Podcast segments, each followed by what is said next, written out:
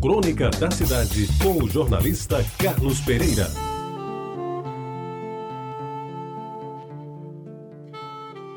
Amigos ouvintes da Tabajara, a Avenida Conceição era a preferida de todos quantos moravam em Jaguaribe. E para lá se dirigia em tempo de festa gente vinda do centro, de Tambiá, do Rojas e até os que tinham a primazia de veranear em Tambaú.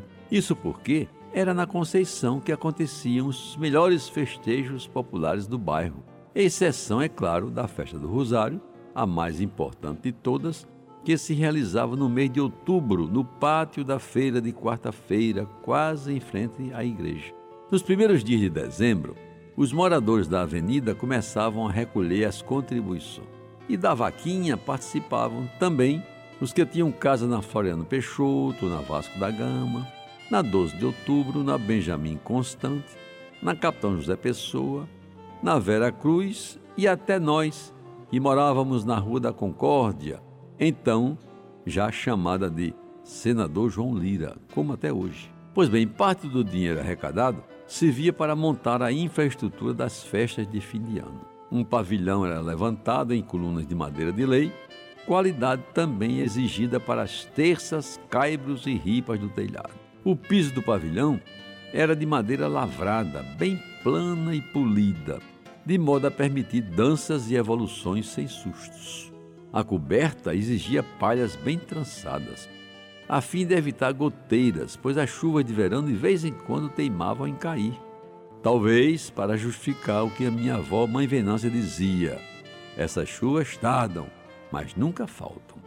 A Avenida Conceição então era enfeitada em toda a sua extensão, desde a Vera Cruz até a Praça dos Motoristas.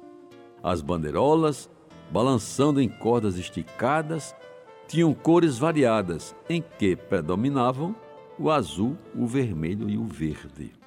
Aliás, meus amigos, a cor vermelha à época era invariavelmente conhecida como encarnado, nome do festejado cordão que, juntamente com o azul, compunha Animada Lapinha, manifestação cultural de fundo religioso que enchia de gente o pavilhão e prendia as atenções de quantos frequentavam as festas de fim de ano da Avenida Conceição.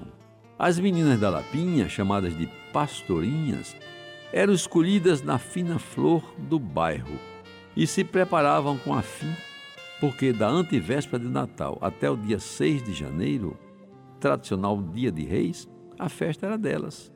Mocinhas, simpáticas e desenvoltas, elas se vestiam a caráter e, não raro, ouviam suspiros apaixonados de jovens adolescentes mais românticos. Os galanteios eram dirigidos de forma educada, diga-se de passagem, ao anjo, à mestra, à contramestra, à borboleta e, em especial, a Diana, a mais cortejada de todas. Senhores e senhoras, queiram desculpar, mas esta jornada não acaba já. Cantavam em coro alegres senhorinhas, que em trajes típicos confeccionados em tafetá, seda e papel celofane se espalhavam no salão em belas coreografias que faziam a alegria da moçada. Nos intervalos das danças aconteciam as quermesses. Aí é que jovens mais endinheirados, geralmente vindos de fora do bairro, arrematavam por preços bem salgados as ofertas da noite, que podiam ser um pombo recheado, uma galinha frita ou até um vistoso peru assado cujo valor em dinheiro, imagine, superava o apurado de uma semana da venda do meu pai. No dia de Reis, que era a última noite do pastoril, era escolhida por eleição a rainha da festa e terminava a disputa entre o cordão azul e o cordão encarnado. Eu, até hoje não sei bem porquê, sempre torci pelo cordão encarnado, que aliás dificilmente ganhava.